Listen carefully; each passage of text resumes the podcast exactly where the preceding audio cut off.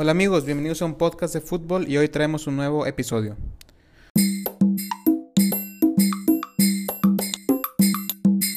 Hola amigos, ¿cómo les va? Les habla su amigo Chelo. Gracias por escucharnos en un nuevo episodio de un podcast de fútbol y por el apoyo recibido a lo largo de este proyecto. Y hoy es viernes, hoy es viernes de entrevistas, así que tenemos a un invitado muy muy especial. Esta vez será una entrevista para, para eh, platicar de uno de los clubes más carismáticos y auténticos del fútbol alemán. Al menos yo estaba tal vez algo cansado de ver a los mismos equipos grandes compitiendo en la Bundesliga, como el Bayern Múnich, como el Borussia Dortmund, el Schalke, aunque últimamente no ande tan bien, eh, Wolfsburg, etc. Pero la temporada pasada ascendió a la Bundesliga un equipo espectacular y único, el Unión Berlín. Pensé en contar esta historia por mi cuenta, pero qué mejor que escucharla de un verdadero y fiel aficionado de este club. Para eso hoy hablamos con Alberto, aficionado del club que maneja la cuenta de, Twitter de Unión Berlín en español. Sí, ahora. Perfecto. Buenas, ¿cómo estás? Muy bien, muy bien, gracias. Bueno, aquí estamos con Alberto. Alberto, muchas, muchas gracias por estar por acá. Es una enorme oportunidad estar aquí hablando contigo y qué mejor de un equipo tan especial como es el Unión Berlín, ¿verdad?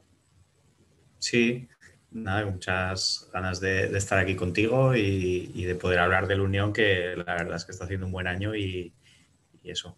claro, pero bueno, antes que nada, quería preguntarte un poco sobre, sobre ti, sobre, sobre tu, tu, familia, cómo han estado. Yo sé que estás en España, no sé si te tocó con, con las nevadas estos meses, bueno, este casi año tan, tan difícil. Ya en el lado personal, ¿cómo has estado? Bueno, pues a ver, dentro de, lo complicado que ha sido todo, la verdad es que en mi entorno no he tenido demasiados problemas. Sí que es verdad que ha sido una situación complicada con el COVID, lo que es las nevadas últimamente en mi ciudad, pues bueno, nevó un poco, pero tampoco afectó demasiado.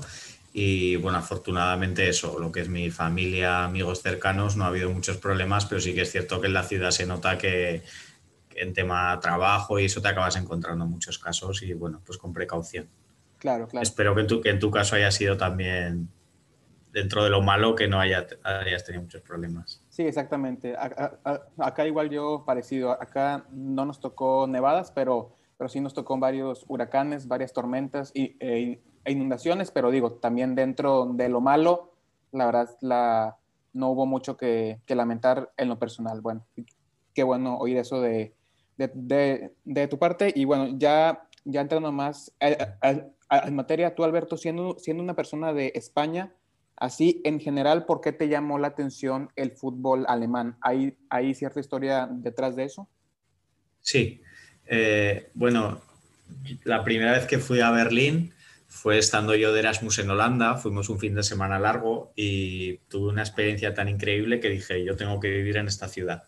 Así que en 2010 me fui con un amigo un poco a la aventura a, vivir a Berlín y estuve allí casi cinco años. Eh, allí es cuando empecé a, conocer el fútbol alemán. Las primeras cosas que hice, pues como supongo que mucha gente en Berlín fue ir al Olympia Stadion, pero el Hertha no llegó a engancharme. En esa época era un equipo ascensor que bajó a segunda división un par de veces. El campo era muy grande y nunca se llenaba. Y luego, pues bueno, otro equipo que me, que me enganchó bastante fue el Borussia Dortmund, que, que, justo fueron los años de Jürgen Klopp, que ganaron un par de ligas, e incluso fui una vez al Signal Iduna Park. Pero bueno, un día en el trabajo un compañero me dijo, eh, ¿quieres ir a ver un equipo de segunda división de aquí de Berlín que juega contra el San Pauli? Y me fui con él a Andre Alten Fostegay y vamos, el ambiente me fascinó, un estadio pequeñito, todo el mundo de pie, bebiendo cerveza, ponían música rock antes del partido también ayudó que, bueno, era contra el San Pauli, que hubo mucho ambiente en la grada visitante. Y bueno, pues todos esos ingredientes hicieron pues que me empezara a interesar por este equipo, que realmente nunca me imaginé que iba a ascender a Bundesliga, pero, pero cuando ya se planteó la opción que iban a jugar el playoff, pues, pues bueno, dije, si, si ascienden a primera, me hago una cuenta del equipo también como una manera de mantenerme unido a esa ciudad que todavía quiero tanto, ¿no? Porque ya volví a España pero tengo muchos amigos en Berlín, he vuelto mucho porque es una ciudad que me encanta. Y lo cierto es que era un equipo por el que tenía simpatía, pero poco a poco, aprendiendo más de su historia, de sus jugadores, siguiéndolos semana a semana, pues me he acabado enamorando de una manera progresiva Y yo que siempre he sido pues, aficionado pues, tanto del Real Zaragoza como del Barça, ahora mismo mis fines de semana es primero el Unión y luego lo demás. Sí, claro. Sí, esas historias de que tú tienes tu equipo o algo, pero hay algo que del, del, de Unión Berlín hubo algo que, que, te enganchó, ¿no? Ese es entre el ambiente, el estadio, aunque estuviera en segunda, hubo algo que te hizo clic, ¿verdad? Eso es, sobre todo que, que, llevo unos años desencantado con lo que es el fútbol, ¿no? Porque bueno, mi, mi, equipo siempre ha sido el Barça. Desde hace unos años, bueno, el Barça está en la ruina en lo económico, ficha jugadores sin sentido, eh, ves eh, que a muchos ya les falta alma cuando están jugando porque están muy acomodados, ya se habla solo de dinero, es, es, otro fútbol, ¿no? Claro. Eh, las últimas veces que he ido al Camp Nou, por no gastarme más de 100 euros, he visto los partidos arriba del todo con turistas que es que ni disfrutan del partido.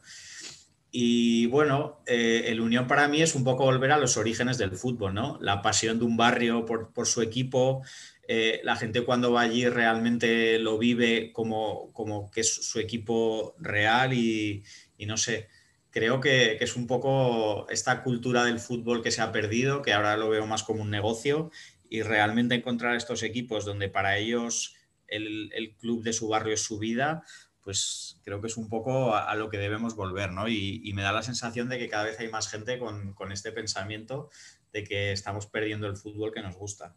Sí, claro, ya este fútbol ya tan, ¿cómo decirlo?, tan comercial, tan negocio, sí, o sea, yo te puedo contar un poco que yo la liga que más sigo es, es la Premier League y cuando empecé a seguirla fue por ahí del 2007, 2008 cuando estaba el, al Manchester de Ferguson, Tevez, Ronaldo, Rooney, que, ah, digo, que era un monstruo, ¿no? Pero luego, sí. mientras fui creciendo, eh, empecé a formar yo mi propio criterio de no, o sea, no me, ya había perdido un poco el interés por, digo, por irle a un equipo que siempre, bueno, que, que casi siempre gana, ¿no? Que, que, sí. que, que gana siempre, entonces empecé un poco que que si el Burnley, que si Crystal Palace o así, y en los últimos meses, último año me, me, me he acercado mucho con, con el Wycombe Wanderers, que, que, que, está en segunda ah, sí. Eh, sí. división, inicié una página también ahí en Twitter, entonces poco a poco, y sí es un equipo que, que eh, es, o sea, es muy diferente, o sea, yo digo, parte de lo que he aprendido de, eh, de, a, en el poco tiempo a, apoyando a este equipo de, de clubes es que valoras mucho cuando ganas, porque, porque o sea, y aparte valoras mucho ese sentimiento con, con, los jugadores, o sea, yo había veces que cuando, cuando empecé a seguirlos, eh, empecé a escribir en una página web de, de España llamada Box to Box, mm. y mi primer artículo fue sobre, sobre el ascenso del, de El Wycombe Wanderers, y le compartí el artículo que eh, al, al, sobrino del, del, del, dueño que está ahí metido en la, eh, eh, en la directiva y al jefe de prensa y, y de inmediato me contestaron y, y, lo compartieron. Entonces hubo un sentimiento muy de, de, eh, sí. de cercanía, de, de, bienvenido al club, de, aquí estamos, no tan alejado como un United, como un Barcelona en tu caso, que ya son equipos tan comerciales, tan grandes que lo ganan casi todo con o sea, una inversión enorme, que luego tal vez ya se, se pierde ese sentido de, de, me enamoré del club, ya cambió el equipo. Sí, esto lo, lo hablé hace poco con un, un, chico catalán que es seguidor del Barcelona, pero también del San Pauli, okay. y me decía, eh, me está costando lo de acostumbrarme a, a, perder, ¿no? Porque claro, siendo de toda la vida del Barça, Claro. pues muchos partidos que veías y ganaban 3-0 a, a Leibar o, a equipos así, decías, pues que es lo normal. Pero claro, eh, ahora con el Unión, pues yo llega el fin de semana con esa ilusión de toda la semana deseando que llegue el sábado para un partido que, que si ganan es una gran alegría y si, y si, pierden dices, bueno, pues la semana que viene lo intentamos otra vez claro. y no pasa nada. Entonces es, es, una mentalidad diferente, pero yo creo que está mucho más cercana a lo, a lo que debería ser el fútbol, porque al menos en España lleva unos años que, sobre todo lo que es la, la, prensa madrileña y demás, que para ellos es o ganas la Champions o tu temporada es un fracaso. Aunque ganes liga, copa, aunque te quedes el sexto en la liga siendo un equipo humilde, es que da igual. Ganar la Champions es lo único que existe. Y ser de un equipo donde tú valoras que llegue el fin de semana y saques un punto fuera de casa y para ti sea... Eh, pues el, sueño de tu semana, pues, pues creo que es más bonito, ¿no? Y va un poco a lo que es la esencia de, cuando yo jugaba eh, de pequeño, iba a los partidos con toda la ilusión del mundo a, ganar cualquier partido y me daba igual el rival, me daba igual la categoría, sino que es ese objetivo de, disfrutarlo, ¿no? Claro. Y aparte de ese, ese partido al que fuiste cuando, mm. cuando, cuando, la Unión estaba en segunda, ¿hubo algún otro momento, partido o evento que, que te hizo aún más enamorarte del club? Eh, pues sí, bueno, eh, sobre todo el, el, playoff de ascenso lo viví mucho con la idea esta de, crearme la cuenta y cuando ya iba unos meses, pues miré el calendario que en Alemania sale con dos, tres meses de antelación y vi que mi cumpleaños, 15 de febrero, eh, caía en un Union Berlin-Leverkusen.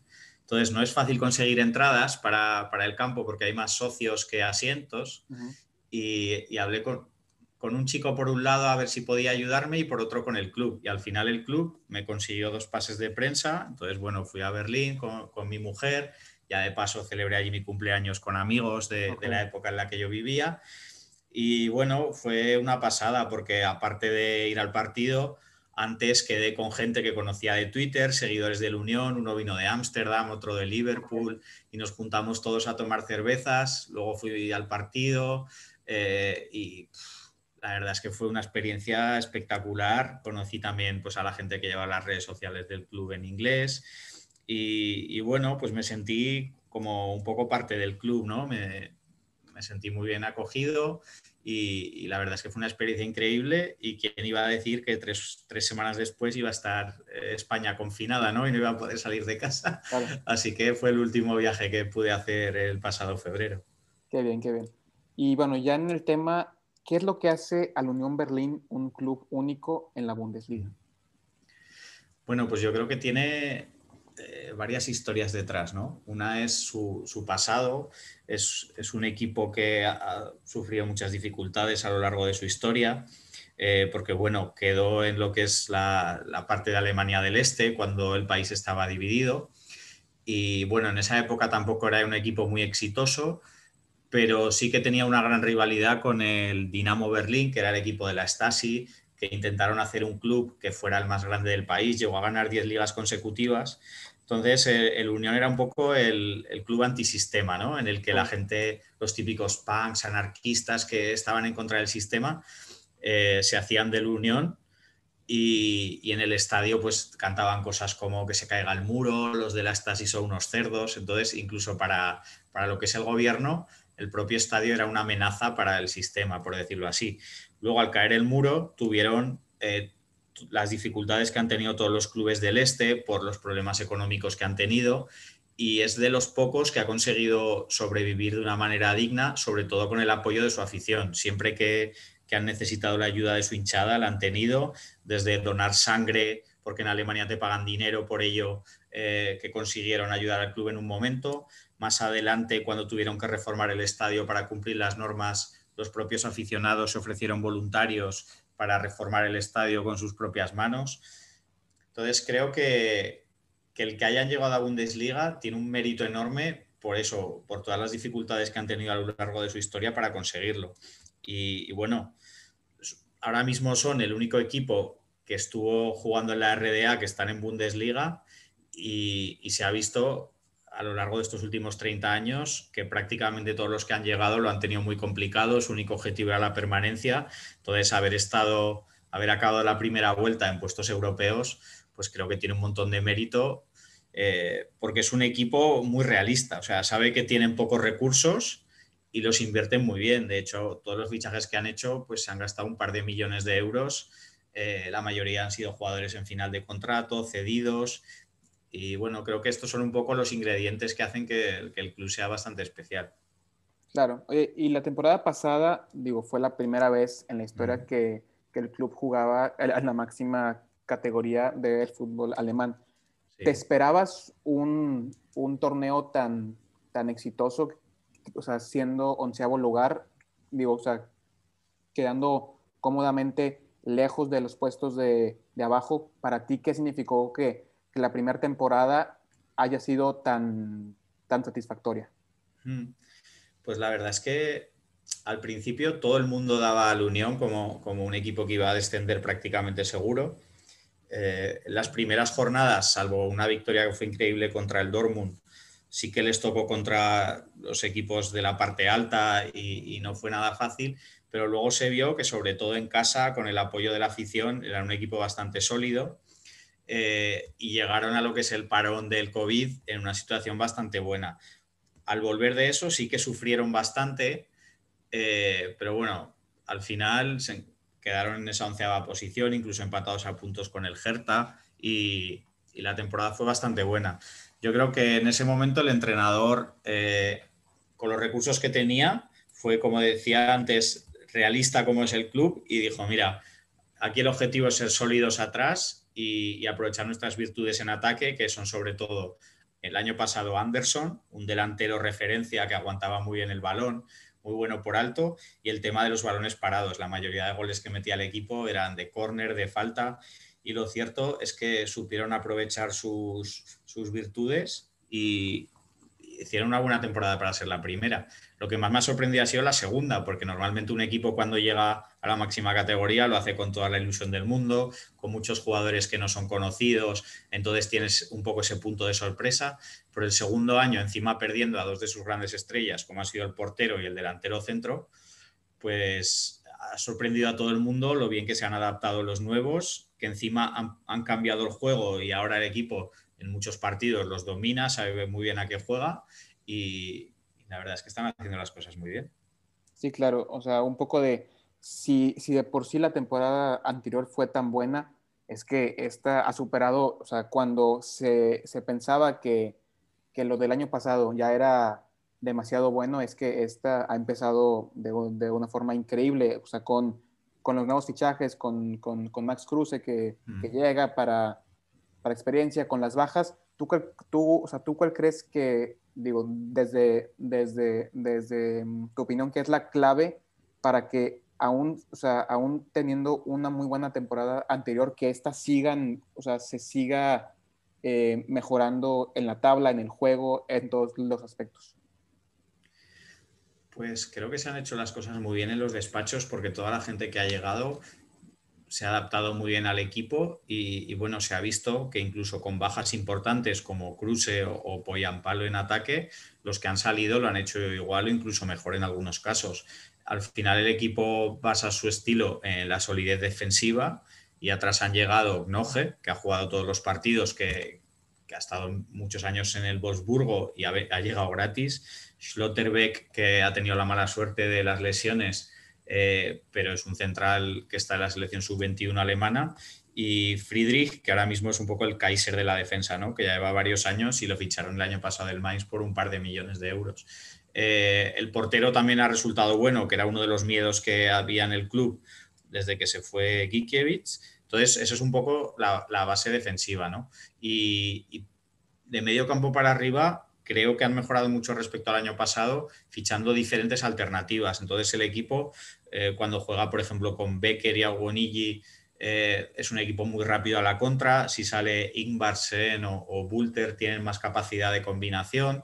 Entonces, eh, esto de que hay ahora mismo cinco cambios le ha venido muy bien porque me da la sensación de que el equipo es capaz de, de variar durante los 90 minutos su estilo de juego, pero bueno, manteniendo esa idea inicial de metiditos atrás seguros y salir a la contra, que generalmente les está, les está yendo muy bien durante todo el año una de las, de, las, de las principales características del club es, como, como ya has comentado, el estadio. ¿Nos podrás describir un poco de cómo es, eh, bueno, de cómo fue tu, em, tu, experiencia, cómo ha sido ese, ese, esos partidos de, de, local en ese estadio pequeño, enclavado en el bosque, cómo es el, ambiente, la gente eh, afuera, llegada al estadio? Sí. Bueno, pues está en el, este de Berlín, en un barrio poco turístico que, se llama Köpenick, pero desde que bajas de la, de la estación dos, tres horas antes del partido ya se ve todo el mundo con su camiseta, con su bufanda, es como que el, barrio está muy identificado con el club. Eh, hay un par de bares donde todo el mundo se junta a tomar cervezas antes, hay mucho ambiente y luego para llegar al estadio tienes que cruzar, como decías tú, un bosque que ves a todo el mundo con las camisetas yendo entre los árboles y es una experiencia increíble que tengo, bueno, tengo algún vídeo. Y ya cuando, cuando llegas al campo, pues se ve que es un campo antiguo que, que ha sido rehabilitado por los, por los aficionados, pero que tiene, bueno, ha cumplido en 2020 100 años entonces es, algo bastante espectacular. Y luego dentro, una de las mayores curiosidades es que más del 80% de las plazas son de pie. Entonces, esto de ir al campo, como pasa mucho en España, sentarse y comer pipas, allí no pasa. Ahí es todo el mundo de pie, con su cerveza, cantando los 90 minutos, gritando, y hay un ambientazo. Y también me llama mucho la atención el tema de, la música, que tanto antes del partido como en el descanso como al final es música rockera, entonces ya te metes en el ambiente escuchando Muse, ACDC, y entonces son todo un poco estos ingredientes eh, que hacen que, que, sea algo especial.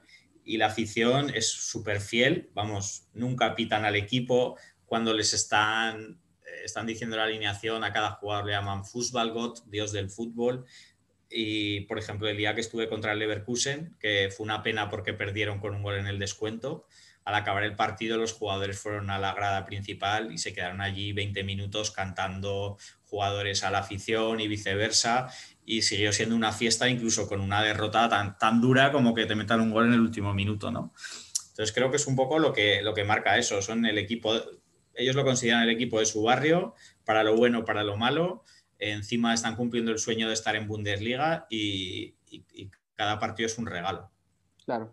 Eh, para mí uno de los momentos más mágicos que he, visto últimamente en el fútbol, creo que fue el primer partido de la temporada pasada contra el, contra el RB Leipzig, que creo que es un partido en donde si la capacidad del estadio son unos 22 mil, creo que había un poco más, ¿no? Por esa, esa emotivo eh, videos de, de la gente sacando las pancartas de algún familiar o amigo que, falleció sin ver al club en, en Bundesliga. Para ti, eh, o sea, ese sentimiento, o sea, ese, ese emotivo gesto representa un poco lo que es el Unión Berlín, lo, o, sea, que es, o sea, que no es un equipo cualquiera, o sea, que no es un, que no es un equipo grande, que es un equipo muy familiar. O sea, para, para mí ese gesto, o sea, o sea, hablando ya antes de de un, de un fútbol ya tan comercial. Creo que este tipo de, gestos se ven cada vez menos y creo que se aprecia mucho que haya equipos como el Unión Berlín tan que haya tanta cohesión entre el club, los jugadores, afición. O sea, tú no sé si eh, cuando, cuando, cuando viviste este gesto, ¿qué, ¿qué significó? Pues yo creo que fue un poco mostrarle al mundo lo que el equipo llevaba haciendo durante décadas. Eh, al final hay pequeñas cosas que hace el club que no se hacen tan virales. Por ejemplo, ahora mismo eh, todas las asociaciones y peñas del club están pidiendo sangre que se necesita en el barrio para la gente que tiene problemas con el coronavirus. En los primeros meses de la pandemia, tanto la afición como algunos jugadores iban a los hospitales a ayudar con comida. Entonces, creo que esta cohesión entre, entre afición y club hace que, que acaben siendo una familia en todos los sentidos.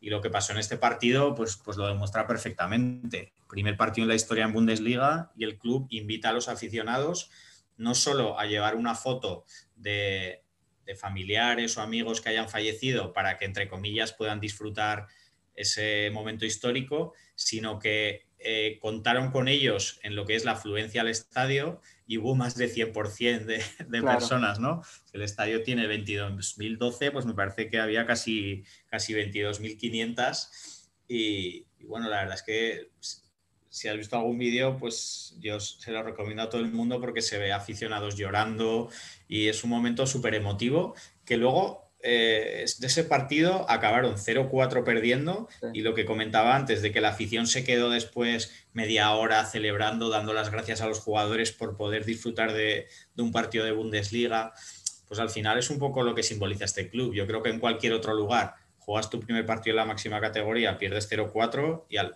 al minuto 90 la gente se va para su casa. Pero allí para ellos es un regalo cada partido que juegan y les da igual, entre comillas, si es en primera o en segunda, pero ya que están en primera, están disfrutando cada jornada como si fuera una fiesta. Entonces, está siendo una pena toda esta situación de no poder tener a la afición ahí cerca. Pero bueno, también ha pasado que en el bosque contiguo al campo hay muchos partidos que los estás viendo con el estadio vacío y se escucha gente animando. Y dices, pues estos dónde están. Y es que algunos aficionados se ponen fuera del campo a animar. Ok. Y ya, eh, digo, creo que los aficionados, como has dicho, han, han rescatado el club varias veces cuando en 2004 el club estaba cerca de, de, de la bancarrota y, o sea, y luego los y luego eh, cuatro años más tarde con, con, con, el tema del estadio. eh, o sea, ¿qué significa para ti poder llamarte aficionado del Unión Berlín? Tal vez no formar parte de esos gestos de esos años, pero saber que, que eres eh, aficionado, que eres cercano a un club tan, tan especial, tan único, con aficionados, sí, que, que pitan eh, a la grada, eh, al estadio estos días y, a, y pues, eh, ciertos aficionados muy turísticos, así. ¿Qué significa para ti que, que lleves tiempo apoyando a un club mm. que realmente te, o sea, te llama mucho el club, su afición, todo? Bueno, yo soy de los que pienso que el, fútbol y la política tienen mucho que ver.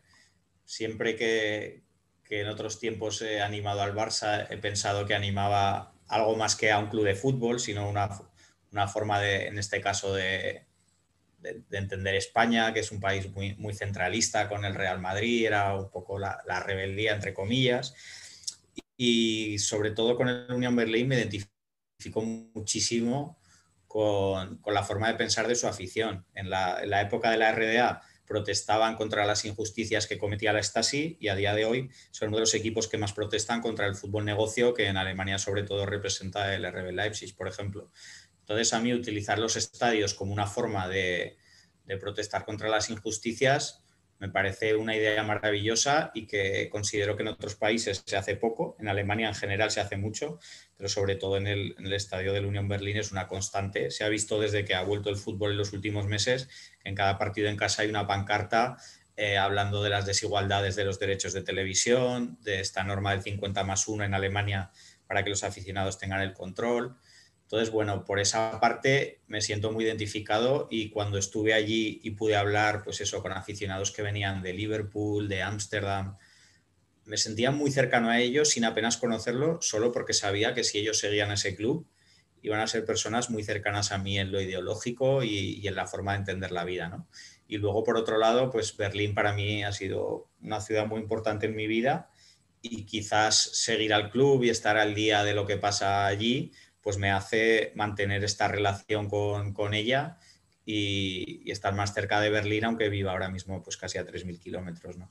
Claro, pues bueno, digo, con todo lo que me has contado, yo, yo creo que ya me has enganchado aún más al, al, club, con no solo, digo, a mí me, o sea, me gustan mucho los equipos, digo, no, no llamarlos defensivos, pero que desde una base eh, construyen, que si con corners, que si Trimmel cobrándolos, o sea, es un equipo que, que de por sí cuando lo empecé a seguir en el campo me gustaba, empecé a conocer ya un poco más su historia, pero ya al, o sea, ya al charlar contigo más me, me, ha, me ha llamado tu club. Y bueno, ya eh, para, eh, para cerrar, si alguien que esté oyendo esta entrevista no tiene un club al cual apoyar en la Bundesliga o en Europa, ¿tú qué le dirías o qué le dirías que, que puede esperar sobre si empiece a apoyar a la Unión Berlín? Bueno, pues yo creo que, que, es un poco, como decía al principio, retornar a la esencia del fútbol, ¿no? Eh, ahora mismo es una pena por la falta de aficionados, pero, pero cuando vuelvan, eh, recomiendo a todo el mundo que vea un partido de, de Unión con el estadio lleno, porque es que es una experiencia única en televisión y en directo ya ni, ni te imaginas.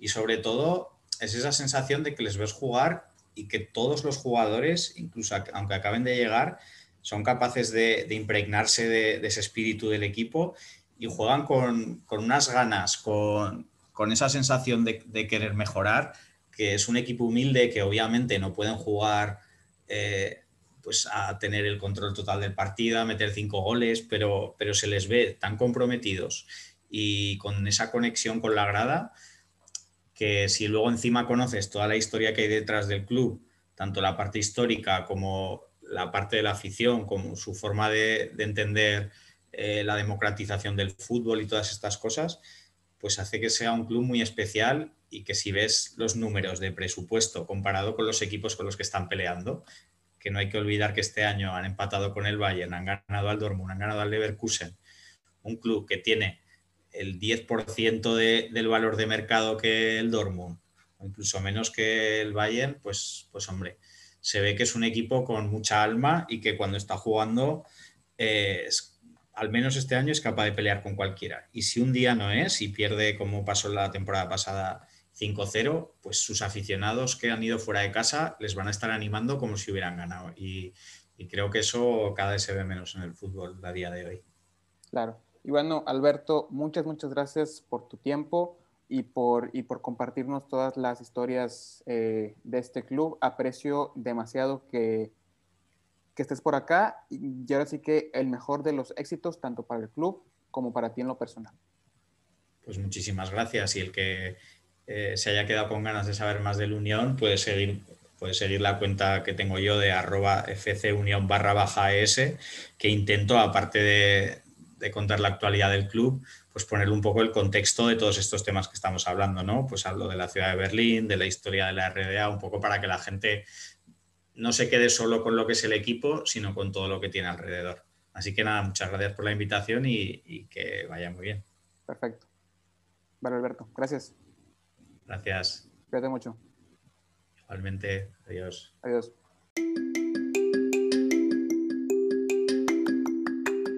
Bueno, hasta aquí el capítulo del día de hoy. Alberto, otra vez, muchas gracias por tu tiempo, por compartirnos experiencias, historias, anécdotas sobre este excelente club. Y ya por aparte, eh, ahora sí que eh, le recomiendo a cualquiera ver videos sobre el estadio, sobre el club. Y hay un video, eh, hay, un video específico que hizo Copa 90, que es esta página que hace muy buenos videos sobre, sobre varios clubes, sus, sus, historias. Hizo uno sobre el, sobre el Sao Pauli, que ya habrá tiempo de, de, de otro episodio hablar sobre este club. Y tienen uno sobre el, eh, sobre el Unión Berlín. Así que si, quieren conocer aún más sobre este club, les recomiendo ver el video de, de, Copa 90 sobre el Unión Berlín. Y otra vez, muchas gracias por escuchar, por su apoyo. Sin ustedes del otro lado esto no sería posible.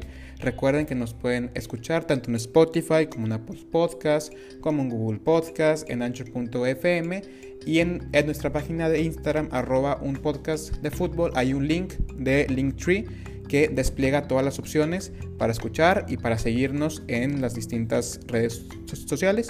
Y yo estoy como arroba chelogztzm, tanto en Instagram como en Twitter. Y sin más que agregar, nos vemos en el siguiente episodio de un podcast de fútbol.